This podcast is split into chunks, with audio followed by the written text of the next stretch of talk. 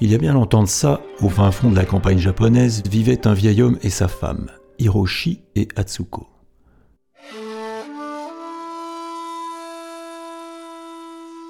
Tous les deux avaient des caractères bien différents. Autant le vieil homme était d'une nature bonne et généreuse, toujours prêt à rendre service et courageux, autant sa femme était grincheuse, toujours à se plaindre, jamais contente et surtout sans pitié pour les autres.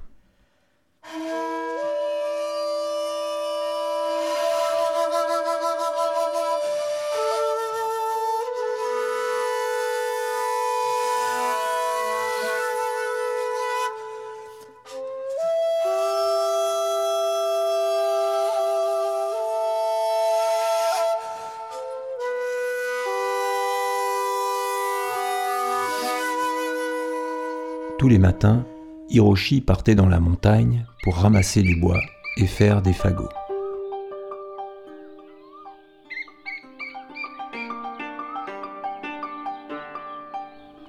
Il arriva qu'un jour, alors qu'il était en train de récolter des branchages, il entendit au loin des pépillements tout faibles, comme un cri de détresse.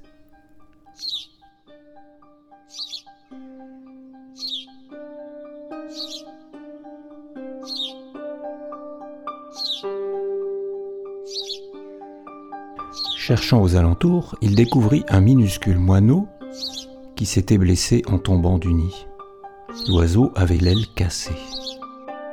Ne voulant pas l'effrayer encore plus, le vieil Hiroshi le prit délicatement dans sa main et tout en lui caressant la tête, lui murmura ⁇ Ne t'inquiète pas, je vais m'occuper de toi, je vais te soigner ⁇ Il l'installa alors dans son mouchoir et le ramena chez lui le soir venu. Bien évidemment, sa femme Atsuko commença à râler quand elle vit l'oiseau.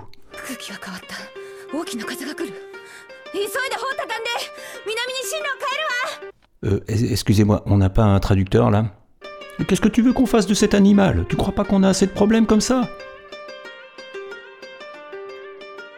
Mais le vieil Hiroshi n'écouta pas, et il entreprit aussitôt de soigner le moineau et de lui préparer un nid douillet pendant que sa femme continuait à ronchonner.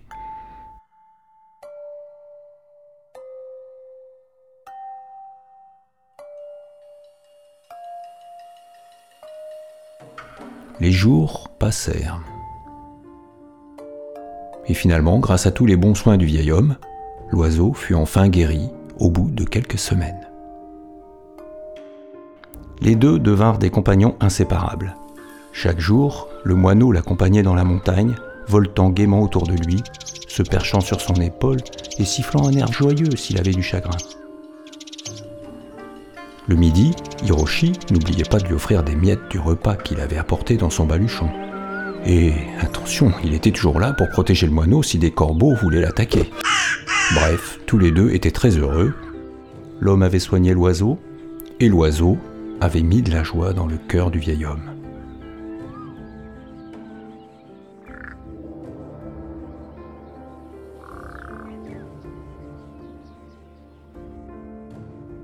Un matin, alors que le temps s'annonçait un peu incertain, car le vent soufflait bien plus fort que d'habitude, Hiroshi décida de partir dans la montagne en laissant le moineau à la maison. Bien sûr, avant de partir, il lui recommanda de rester bien sage jusqu'à son retour. La journée se passa tranquillement, mais le soir venu, la tempête avait éclaté, et une pluie incessante tombait sur la montagne, tant et si bien que le vieux dut se réfugier dans un tronc d'arbre creux en attendant l'accalmie.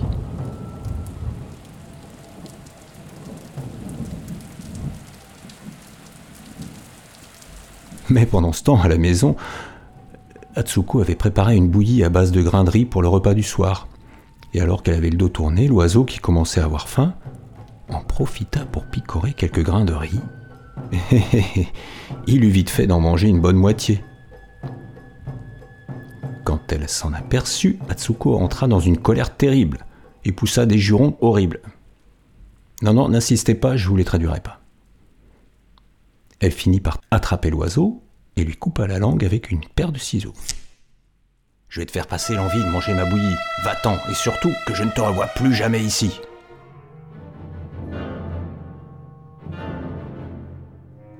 Le pauvre oiseau, tout effrayé, s'enfuit à tire d'aile dans le noir et sous la pluie.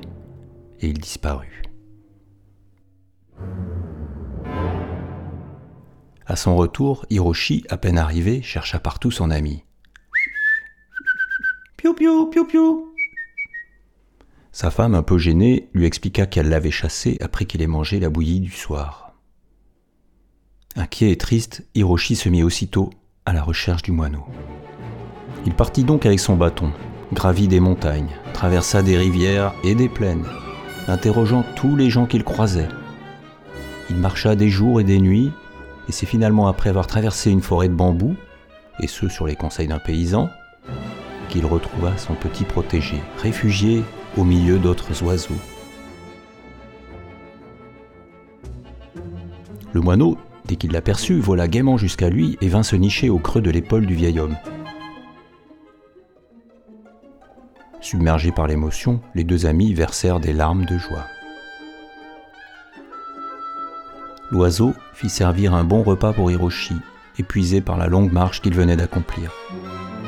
Puis, le repas fini, tout joyeux, il exécuta avec les autres oiseaux une danse endiablée qu'on appelle depuis la danse des moineaux.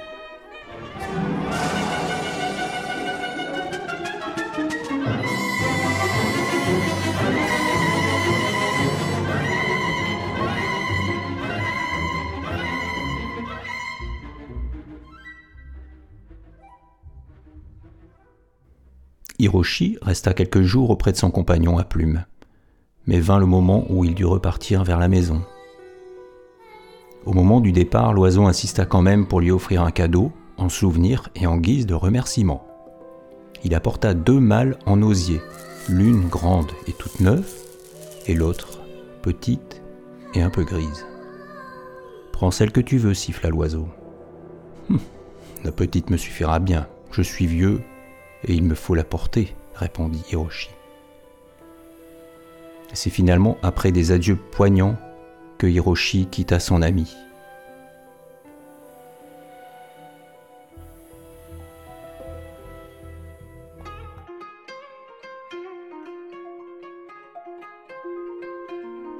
Il revint chez lui en portant la malle, sans trop de difficultés malgré la route. Une fois arrivé, il l'ouvrit et là, quelle surprise Elle contenait un amas de richesses incroyables, de l'or, de l'argent et des bijoux. Il était émerveillé. Sa femme Atsuko, voyant cela, au lieu de se réjouir, se mit à râler. Ah oui, tout ça pour toi. Et pourtant moi aussi je l'ai accueilli à ce mono. Non mais quel ingrat Et puis toi, pourquoi t'as choisi cette petite malle? Ah si t'avais choisi l'autre, mais on aurait encore plus Mais écoute, ça nous suffit bien, dit Hiroshi. Ah, tu vas voir, tu vas voir. Moi, je vais retourner chercher la grande malle et on verra bien. Allez, explique-moi le chemin. Claquant la porte, Atsuko partit en suivant le chemin que lui avait indiqué Hiroshi. Elle gravit des montagnes, traversa des rivières et des plaines. Puis la forêt de bambous. Et elle retrouva enfin le nid du moineau. Le moineau avait bon cœur et il accueillit la femme comme il l'avait fait pour le vieux.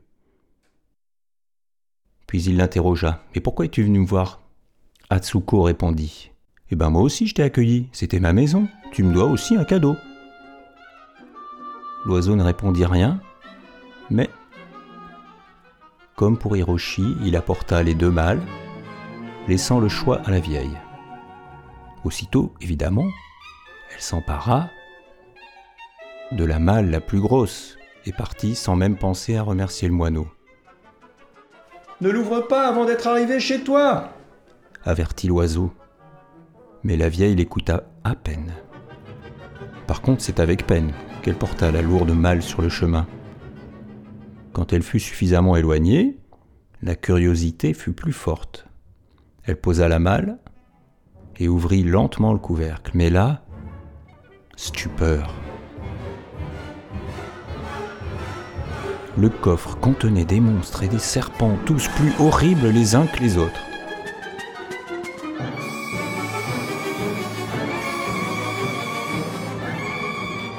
La vieille eut tellement peur qu'elle s'enfuit à toutes jambes.